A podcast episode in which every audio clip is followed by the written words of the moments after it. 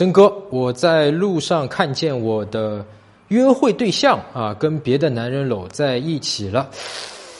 哎，痛，哎，心里肯定很痛啊。但是呢，我们要搞清楚一个事儿，就是说，你跟这个约会对象，比方说他同意跟你约会出来一次、两次、三次，但你们还没有确立正式的男女朋友关系，对吧？彼此并没有这样的一个确认。那么他是有权利、有这个人身自由的，而且是道德上也是站得住脚的。我是可以跟别的男人去约会、搂在一起都没有关系，对吧？但是如果他这边给你的一个印象是说，我跟你就是男女朋友，咱俩就是唯一的，然后他才跟别人搂在一起，哎，那这是他道德上站不住脚，对吧？你可以去想一想，你要不要跟这样的女生继续约会下去或者恋爱下去？搜索微信公众号“陈真”，如果你有追女生的问题，也可以在微信里发给我啊，我来帮你看一看，来帮你追到她。那你每周呢都会得到最新的追女生的技巧和方法。